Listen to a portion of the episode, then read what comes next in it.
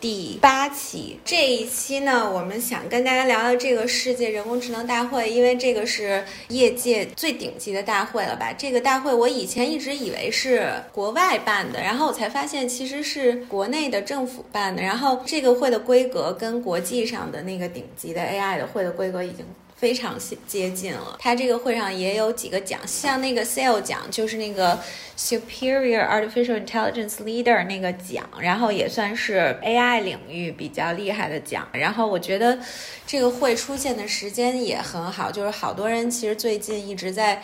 唱跌这个人工智能领域，因为我之前看了一篇文章报道的一个数据，就是人工智能的投资的额度没有那么高的那种指数性增长，但是你一看那个人工智能企业注销的 量就非常的惊人。但是从资本角度上，现在大家对 AI 已经不那么看好了，所谓的 To VC 模式已经基本走不通了，因为大家看到了我们沉积了那么那么多钱，然后在商业落地上却。基本没有什么能签合同能变成真的 revenue。对对对对，这个太复杂了，而且给资本投入的太多，就像是曾经很辉煌的像寒武纪这种公司，肯定不能否认。就是哈弗这种巨头巨头，它的很多技术是全球顶尖的，但它确实现在在商业化落地的角度，然后在变现的角度是不太符合资本的期待的。更多的资本可能还是偏向于想在五年左右能有一个明显的增长，但这个可能对人工智能这个行业来说还是太短了。对，大家可能真的需要从硬件的芯片到软件的深挖。这就要需要五到十年，甚至更长时间。对，就是我，所以我之前看了一个特别有意思的说法，就是说人工智能让人失业之前，搞人工智能的人先失业了。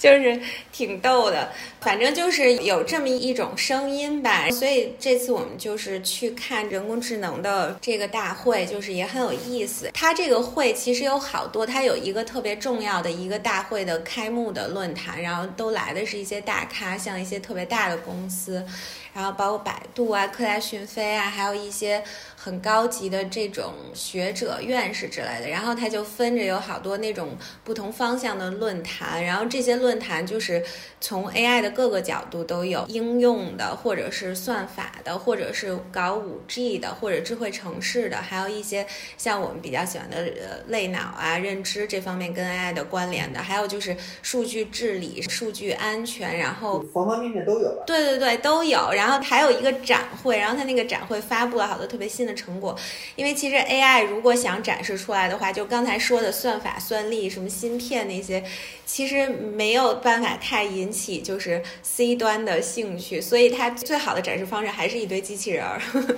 或者说各种形式的一种赋能 C 端生活的一些展示吧。然后 Rumble 也是非常不辞辛苦，在机场等了八个小时的过去了。就是在机场被困八个小时，因为那天正赶上就是暴雨下大雨，然后北京、上海都不停的两边都说要下雨，然后 Rumble 就一直在遥远的大兴机场不停的在那儿等，然后八个小时之后终于到。所以那个 Rumble 你看那个展了吗？你觉得有什么特别有意思的吗？我首先就说一下这个最顶尖的 AI 还是应用在 B 端，而不是应用在 C 端。像 C 端的我们大家所接触的其实已经是。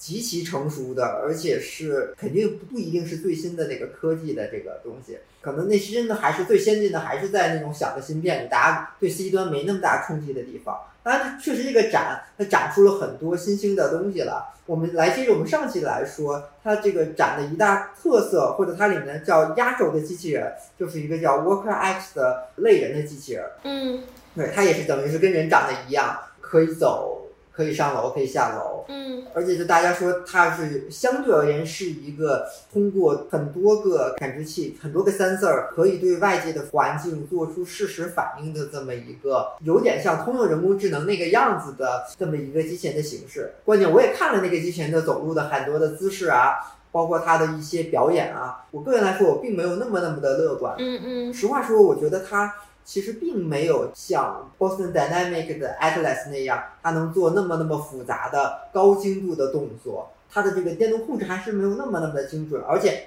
它其实也是像 Boston d y n a m i c 一样，就是通了过了强化学习的一些方法来模拟这个人的肌肉跟关节的一些控制。它已经是等于在国内领域走了一大步。但是它离这个 boson dynamic 这种第一线的这个水平还差那么一点点。嗯嗯，就是我们从那个 AI 的角度来讲的话，我看它有一个。比较厉害的就是它那个三维立体视觉定位，就是它能看一个房间里的环境，或者是有什么障碍，就跟那个自动驾驶一样，就是自自主导航的那么一个东西。但我觉得确实它可能动作上肯定还是不如专业的搞跟人一样的动作的那种机器人。然后还有一个，我看它是叫什么共情机器人，是吧？就是它那个系统里好像有那个情感表达的一个功能。情感表达怎么说？还是一。一个现在定义不是那么准确，而且它的实现路径也不是那么明确的这么一种功能，就是说我现在定义出了多少多少种的，根据不同的刺激跟外界环境所做反馈的这么的一种机制，我其实就可以把它定义为情感的表达。它里面我觉得更厉害的，就像你刚才说的，还是对外界的感知的能力，甚至是它。可以捕捉人的面目表情啊，还能捕捉外界的这个整个环境里面的一些事物啊。它并不仅仅是可能测一个距离和去对障碍的回避，还能去识别什么这个桌子、椅子啊，这个棋盘啊，这个桌子上有有的杯子啊，对，甚至说它未来还能进行进一步的训练，来直接识别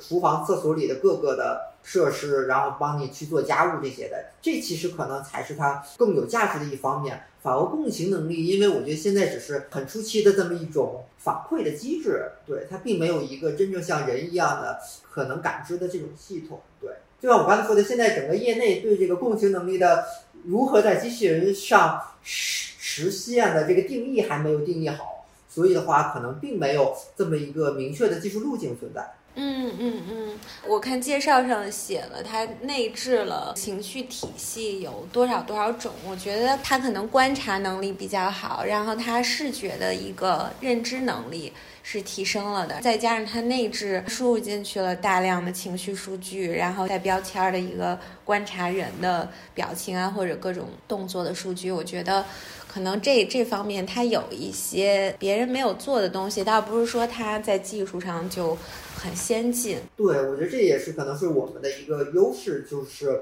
它能识别，就是包括人在内的很多周边，可能家里可能大家平常能接触到的这些事物，这其实相对来说蛮难的。就像我们在自动驾驶里面，它车最多只能识识别这个道路那个车线，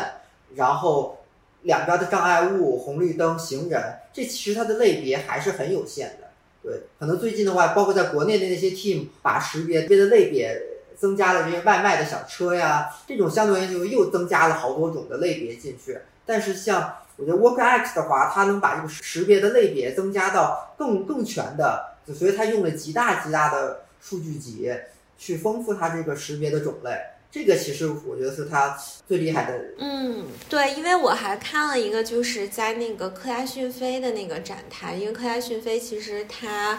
这次也是花重金，他而且他还包了一个场，就是超大的一个自己的一个论坛吧。然后他在那个展览里头也展了很多自己的一些产品，当然就是有的不是他自己研发的，很多都是他投资的，比如说他投资了一个公司叫变脸。AI 就是让人脸就是美化呀，或者是变老变年轻啊，那那些那个可能现在就是这个技术已经是嗯科大讯飞去布局的一个技术了。包括还有就是健身，我看的就是一个他的那个健身镜，然后后来我还专门查了一下，它是跟那个沸腾时刻它也是投资的一一个公司，然后后来就发现健身镜这个这个赛道就现在也变成了千亿赛道，我感觉。那 哪个行业都是千亿赛道，现在就健身镜就是各种各种品牌，然后都获得了，就是有几个品牌吧，反正获得了特别高的的投资，然后大家觉得这是一个特别好的一个 AI 辅助运动的赛道。然后它这个的特点就是，它也是跟刚才那个 Rumble 说那个机器人一样，它能够识别你的那个动作。其实我我觉得这个就跟我们一直在说那个线下那个就是行为理解，当然不太一样啊。但是就是说，大家肯定特别重视这个领域了。它就等于说，它那个追踪你那个动作，能告诉你什么屁股抬得不够高啊，什么什么膝盖不要过你的那个脚尖儿啊 什么的，就这种它都能做到。就是说，它精准的，就是三 D 建模，然后再加上去识别你这些，完了判断你那个动作 O 不 OK，就是身体的一些物理数据。对，然后它那个里面当然也有。大量数据的输入，呃，就是因为它要输入大量的课程啊，然后或者说有一些明星导师能跟在上面互动啊，这些技术，所以说它在算力上肯定也是很有先进的一一个公司支持。但是我觉得它那个机器视觉还有那个感知还是它最主要的领域吧。那个 Margarita，你后来看了什么有意思的吗？因为我看很多人在说那个商汤的 AR 小巴，因为很多人就去那个园区嘛，就体验了一把。觉得还挺不错的。我看那个他上去之后，我不知道你们这次去有没有机会去做啊？你们做了吗？那个小白没有，没来得及，应该是回来太快。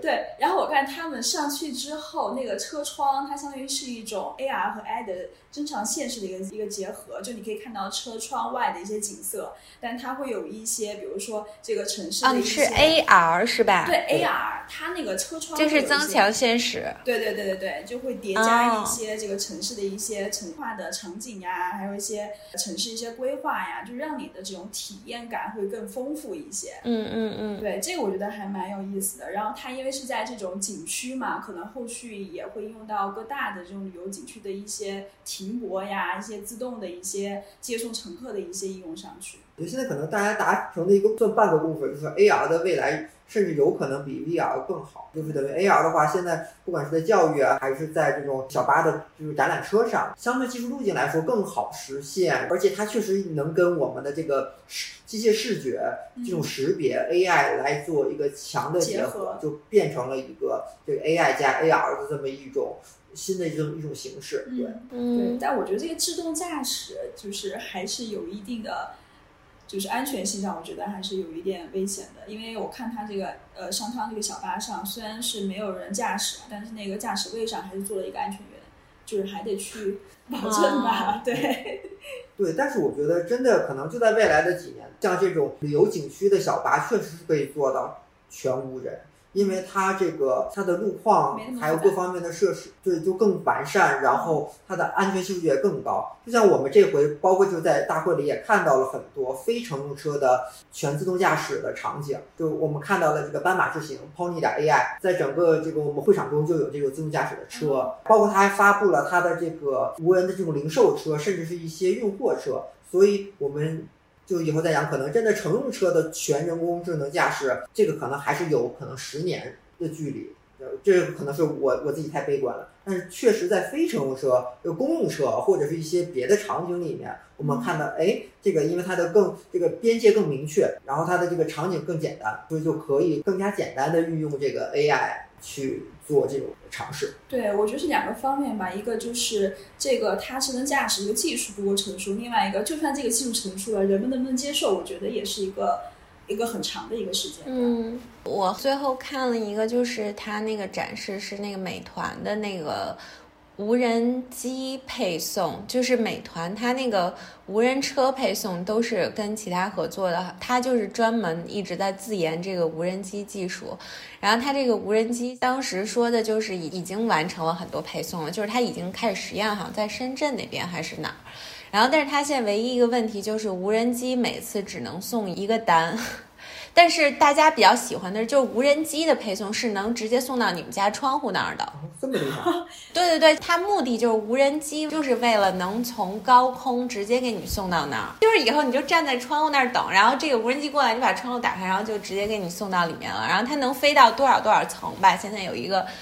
有有有一个它的那种高度，然后它精准的那个程度也也挺高的。它我看它有什么螺旋桨啊，什么导航体系，什么环境感知，然后反正它就是自己那个美团的那个介绍里面就是说的很厉害。它有一个点就是说你自动化接收的那个有一个箱子，你是可以选择安装的。比如说你选择成为这种用户的话，你就在你们家，如果条件允许的话，我装一个那个，然后以后无人机就直接给你送到那儿了。我觉得还挺好玩的，其实。哎，对，其实我关心这个美团的无人机，你看到的现在它是一两个，还是真正的是能一群？因为我觉得未来的这种无人机 deliver 的场景，它真的是需要一个类似于我们说的蜂群的算法之类的，就是它需要可能几十个、几百个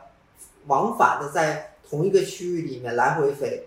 所以的话，它这里面这个无人机跟无人机之间的沟通，包括两三个或者多个之间的回避、算法路径的优化，这比单个无人机要复杂的多。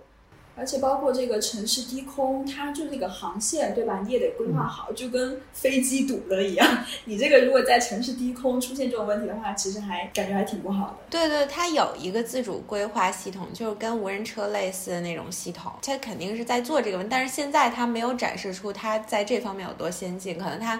还在测试吧，所以说它这个无人机只能送一单嘛，这个是它现在的一个正在去去跨越的一个限制，对，试图去解决的一个问题，因为它所以说它它感觉它现在就是能送一些高价值的东西，但其实我觉得高价值的东西我还不是很 信任它，对啊，对，它万一掉了怎么办，或者是？就怎么样了？然后被人从空中拿另外一个自己的无人机给 给截取，给那个下去了。对对对，但是这个确实挺有意思的，就是现在确实超乎想象的有很多东西已经。比我们想象速度更快的可能要实现了吧？我觉得大家如果去那儿看的话，会有这个感觉，因为我们感觉如果不看的话，还觉得很多技术还很遥远，但是发现其实还可以。这些机器人，我们也发现很多，就像刚才 Rumble，然后 Margarita 都说了，就是觉得它很多展示出来的新的技术，但是并不确定它有什么，就是真正的在。就是内核的技术上的突破，所以我们这次会就是我们也看了，就是人工智能的几个方面，就是算法算力上面的突破，还有在数据上的一些突破。我们就是也想看一下，是不是有什么真的一些技术上的一个新的发展。然后看到有一个是，就是华为推出了一个。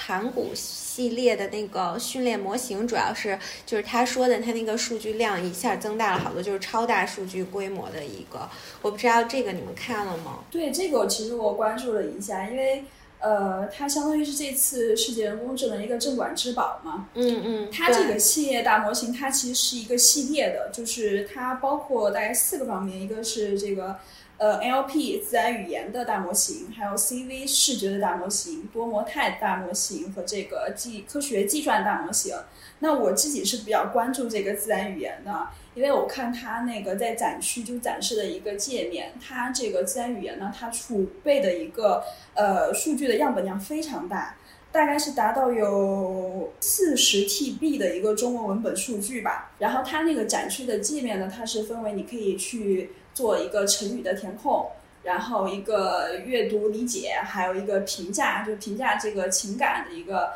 测试。所以就是到场的观众可以跟这个系统进行互动。呃，然后我看那些记者还有一些呃观众的体验还是比较顺畅的。但是其实我对那个评价那块儿，其实我还是有一点质疑，因为他那个评价是这样的，就比如他给你一句话，你可能是对这个商品的评价，或者你对一个事情发表的一个。态度的评价，他去评价你，评价你这个情感是正面还是负面。然后他的系统就比如你说啊，我觉得今天天气很好，那它是一个正面评价，或者是。呃，你说一句不好的，它是一个负面评价。但是我觉得，像在语言里面，可能很多就是一些比较讽刺的呀，或者是比较中立、比较隐晦的。其实这个在语义的一个理解上是非常困难的，还是听不出来，是吧？对对对对对。啊，但是我看它这个，其实主要它为什么镇馆之宝，就是说它还是觉得它突破了一个规模，对吧？什么包括什么参数或者什么，对，就是那种训练规模还是有一个突破的。对，因为基于这些模型，原来的一些开发，它可能是那种作坊式的，要用一个月或者几个月进行开发。那它基于这个模型的话，它其实是非常呃效率非常高，而且也能节省时间，因为它相当于是降低了它这个使用门槛。很多开发的人就可能调用一些已有的模型，并且已经经过一些预训练的一些模型，这样的话可能几天或一天内，它就能开发一些小的一些程序和模型，对吧？王对。我觉得它这个嗯现在它所标榜出来的的最大的优势还是这个叫两千亿个这个参数的这么一个大的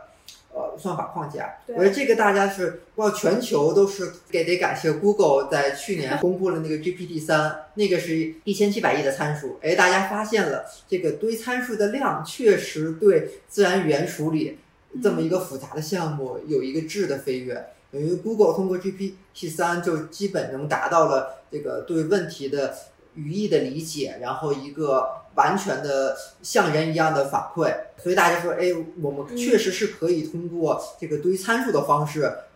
这么一个相对而言比较简单直观的渠道来达到这个目的。那中国立刻，Google 发表这个以后，立刻就说它是一千七百亿，然后北京的智源好像发布了一个一千八百亿的，然后现在的这个华为又发布了一个两千亿的，嗯大家一点一点的就 就就卷呗，就堆呗，对，就不断的往上这个从你看一千七百亿到一千八百亿到两千亿，可能马上明年还要出现更大更大的这个。哎，那你你个人觉得这个跟 GPT 三的话对比来说怎么样？就盘古那个？呃，我没有太细的去看这个盘古这个，但是 GPT 三它的核心的功能还是自然语言处理、语义识别、啊，语语义分析就这块儿。因为我看它的华为这它两千亿嘛，它等于做的事情甚至还能更多。对，它包括了图形的一些预训练的集啊，还有很多别的语言的预训练集都放进去了。对所以它的可能功能是更多的。然后，但我觉得从自然语言处理的方面，这没有一个对比。可能因为华为这边它对应的语言可能还是中文，就我没有完全去理解啊。因为 Google 那个它对应的语言还是英文，英文那个比中文要简单的多得多。大家都学过，就英语相对而言还是世界上最语言的语言。是中文的自然语言处理基本是现在还是业界的一个大坑，因为中文，那大家这连中文本身都还在进化，中文台每天说的话都还不太一样，所以这个就是太复杂的一件事情。对，然后我我觉得还有一个就是另外一个在算力上比较厉害的是那个随缘科技发了一个。第一个就中国第一个 AI 训练的那个芯片吧，我觉得这个是很振奋人心的一个消息。如果它这个技术是真的是像他说的那样的话，因为国内一直相关的领域一直是一个我们的缺口或者空白吧。然后这个但其实也不是，我个人觉得这个随缘科技它这个随四二点零确实是一个很大的一个进步，但是我觉得国内。已有的人工智能芯片已经发展了好多年了，就从最开始从中科院计算所脱胎而出来的寒武纪，到包括像后来的 AI 四小龙，其实都有对芯片的这么一个涉猎，就甚至包括阿里的平头哥呀，对商汤科技也在自己推出自己的这个 AI 芯片，只是大家可能做的 AI 芯片的这个。路路径不一样，还有像地平线，地平线专注于做这个边缘计算，地地平线呢，它的这个边缘计算的汽车模组已经可以商用了，这个其实我觉得也是非常厉害的一点。然后 Swiss 二点零呢，它的这套系统可能，我觉得它的最厉害的一点还是它的算力，完整的单浮点计算达到了四十 T，这个可能是比别的芯片相对而言要要厉害的多得多。然后它还适配了现在已有的各种呃。深度学习的框架，等于是更方便了我们的就是软件人员还有开发人员去做一个直接的深度学习的部署，而不用我们再去开发很多底层的对接框架的呃接口也好，还是对接框架的一些底层的呃 function 也好。呃，对，因为现在这个人工智能那个发展，大家都说一个瓶颈，它是一个是算法、算力上的一个瓶颈，但另外一条路呢，其实。呃，也有一部分的学者和研究的人认为啊，就是还是得从脑科学这个角度出发，才能去接近达到这个智能机器这样一个层面。所以，像这个大会上，我看有很多的论坛，它是跟这个脑科学相结合去研讨这个人工智能发展的。就大家在这个会上有没有看到一些比较亮点的一些东西，或者一些比较有意思的观点呢？看到了，看到了我们上上一期的嘉宾 崔大神，对，就看到崔大神。然后这一届也确实是，就是刚才你说的那个算法上面，因为其实算就刚才说的那些芯片呀，然后包括那个华为那些推出来的确实很厉害。但是从算法上，为什么我们一直就是感觉是一个缺失呢？其实算法确实也比较少，就是能呃感觉展示出来的突破吧这次。然后所以他也很重视那个类脑，然后可能大家都觉得这个是一个方向。就就像我我我才发现前几天 Hinton 发了一个 Twitter 说他就在质疑这个事情，就或者说在挑衅吧，跟大家说说我们想借用人的大脑去启发我们现在的 neural network，是不是就像我们想跟在飞行器上借鉴羽毛的这个原理一样？就他他这句话我不知道怎么理解啊，他可能是在说我们是不是不应该去借鉴，或者说还是说，呃，neural network 就是 neural network，你不要在在 neural network 里面加很多大脑的东西。反正 anyway 就是很显然，他为什么要提出这个问题，就是因为现在肯定大家说 brain inspired 这个 network 肯定是很多人在强调这个问题嘛。所以说，这个大会上也有好多类脑的那个论坛，然后包括那个我们的那个嘉宾崔大神，这次也是讲的主题。他其实讲的是那个商业落地，但是他在讲商业落落地的时候，他说了一个观点，就是他觉得未来是就是这个路径吧，AI 要不然就是结合更大的数据集，就像刚才说的那那那些技术手段、工程的手段，要不然就是结合脑科学，可能是唯二的这么两条道路。我也看了 Hinton 的那条 Twitter，对，其实我怎么说，我是有一点能理解他的那些想法。他确确实，他作为一个深度神经网络的一个大佬或者是创始人，然后他现在肯定是要站出来，就是等于是保护一下自己的这个系列，然后去怼一下对方的那一条路径，因为。可能最近确实被大家探讨的比较多，就是你的深度神经网络，就像我刚才说的，GPT 三堆了一一千七百亿，然后大家开始不断的去内卷，不断去往上再继续堆，这是否是一条真正正确的道路？这其实是被很多人去，呃，去提出了这么一个质疑。对，但是其实我也觉得，就 Hinton 说的他很 make sense，就是你现在的人工智能做的很多事情已经远远大于了人，就是你计算机的，就是说。纯的计算能力跟人是没法比的。你现在人你算一个就是乘法或者算一个什么，你根本就不可能算过计算机。等于人工智能它还是走了另外的一条道路，甚至是有可能在很多方面是远远远远做的比人好的。而你现在却要回归人脑的这种比较传统的生物认知的方式，这这是一个可能在 Hinton 的角度来说，这算是一种倒退吧。但是，比如在 Hawkins 的角度来说，我们现在堆算力那条路是一个很不环保的，而且是对中小企业不友好的一条道路。所以的话，他就是说，想我们能不能靠皮质树的这种结构，智能模仿人脑的思考方式？嗯，我看就是崔大神这个，他这次分享的就是说，他觉得我们其实现在还有好多未知的东西，但人脑就是像比较出色的面对环境的那种随机调节呀、自适应啊、学习能力啊，还有很多很多的，都是我们现在的机器，呃。其实还是差很多的嘛，所以说他觉得人脑这个强大的智能系统还是人工智能可能最好的借鉴的样例吧。后来他也讲了很多这个脑科学跟人工智能，就是一路以来其实都在启发着人工智能。通过这个对人脑分析，确实可能能达到我们这个所谓的通用人工智能。但就像我刚才上面讲的这个 Workers X 这种模式，它就是我基于更大的数据的输入。基于更精准的标注，我能来识别出更多更多的场景。那他现在可能识别的场景，他们现在想的只是在这个家的环境中。如果真的能把你家里的每一个细节都识别出来，然后再甚至补充一些外界的这些场景的话，那它确实就能基本能达到跟人一样的识别能力。对，这其实也不是一个，我个人觉得也不是一个不可能达到的这么一个事情。对，也是有可能在未来的话继续去堆起来。对我，我觉得其实现在人可能更应该先去研究人脑吧，因为我觉得其实咱们对人脑的，就是包括崔大神这个讲，其实理解就是太有限了，就是它的功能，就是我们现在说拿它做启发，但其实它就是像这个，它这个里面说的，就是如何记忆、思考、推论或者这些，其实我们都还完全没有一个概念。就是人脑其实具体是怎么操作的，所以我我觉得如果一旦有概念，肯定是一个特别好的一个点。但但是我觉得如果真的能对人脑的研究有了进一步的发展，那他做的事儿可能跟我们现在所理解的 AI 做的事儿是完全两件事儿。对，就现在所理解 AI 就是我以前说的所谓的找规律嘛，就是你在不断复杂的场景中去找到符合你标记数据的那些规律之类的东西。但是如果真的对人脑的这种认知啊、记忆啊、逻逻辑有了更深一步的了解，基于人脑这套系统做出来，它的 performance 有可能远远低于我们基于传统 AI 做的这个东西，但它可能可以去做一些更加多元化的、更加呃以前 AI 所服务不到的场景。对，那其实可能我觉得可能在现有的大家所看到的这些场景里面，没准儿